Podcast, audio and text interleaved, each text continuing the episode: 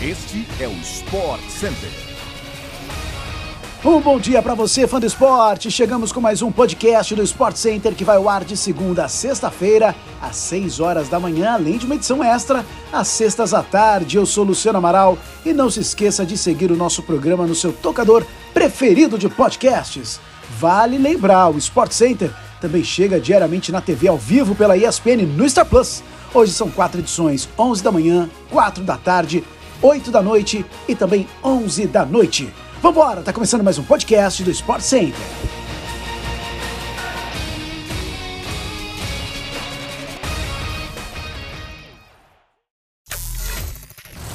Hendrick vai encerrar 2022 com uma temporada que beira a perfeição no Palmeiras. O centroavante de 16 anos conquistou os títulos de todos os campeonatos que disputou no ano, bateu recordes na base no profissional e tem se credenciado a ser o grande personagem do Verdão em 2023. Com a conquista do título brasileiro, Hendrick se tornou o primeiro jogador da história do Palmeiras a ser campeão em todas as categorias, desde o sub-11 até o profissional. E com personalidade minimizou qualquer assédio de clubes do exterior nesse momento. O jovem centroavante completou 16 anos em julho. Hendrick iniciou a temporada atuando no time sub-20 na disputa da Copa São Paulo de Futebol Júnior, título que faltava na galeria de conquistas da base palmeirense. Com seis gols marcados, Hendrick foi o artilheiro e grande nome do Verdão na conquista do torneio, com o direito a gol que abriu o caminho do título. Gol e final, aliás, é marca registrada do centroavante nessa temporada. Além da Copinha, Hendrick ajudou a base do Verdão a vencer a Copa do Brasil Sub-17 e o Brasileiro Sub-20. Pela seleção brasileira Sub-17, venceu o torneio de Montaigu na França e ele marcou em todas as decisões com sete gols em quatro finais. O ano ainda não acabou, mas o Botafogo já anunciou o primeiro compromisso da pré-temporada de 2023. Os alvinegros irão a Londres, na Inglaterra, para enfrentar o Crystal Palace. Os clubes são ligados por meio do acionista John Textor, que tem participação em ambos na empresa Eagle Football Holdings. A partida está marcada para o dia 3 de dezembro no Selhurst Park, campo do Palace. Os alvinegros batizaram o evento de Botafogo UK Tour e anunciaram em nota oficial que buscam outras competições de alto nível na Europa e nos Estados Unidos, mas ainda sem agenda marcada. Tanto cariocas quanto londrinos têm participação de John Textor no clube empresa. No Palace, o americano é sócio minoritário.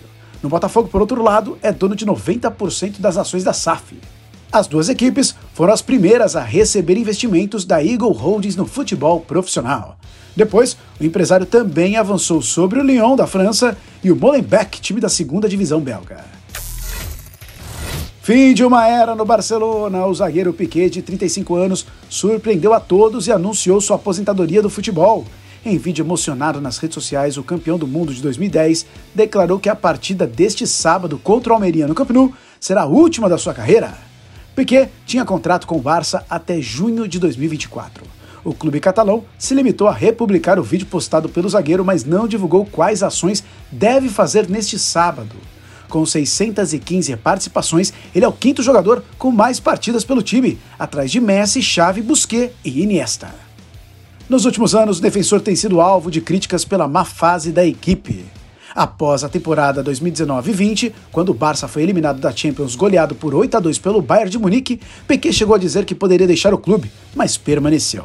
No entanto, perdeu espaço no time titular desde a chegada de Xavi Hernandes. O baile de favela ecoou na coroação de Rebeca Andrade. Nessa quinta-feira, a ginasta de 23 anos conquistou ouro inédito para o Brasil no individual geral do Mundial de Ginástica Artística. A vice-campeã olímpica da prova confirmou o favoritismo e brilhou para se tornar a primeira brasileira campeã mundial da prova mais tradicional da modalidade. Rebeca é a nova número um do mundo e celebrou com a bandeira do Brasil no solo da Arena de Liverpool. As emoções do WTA Finals, o fã de esporte acompanha a partir das 5 horas da tarde na tela da ESPN pelo Star Plus. E assim chegamos ao fim de mais um podcast do Sport Center. Voltamos amanhã às 6 horas da manhã no seu agregador favorito de podcasts. A gente se vê, fã de esportes. Até a próxima!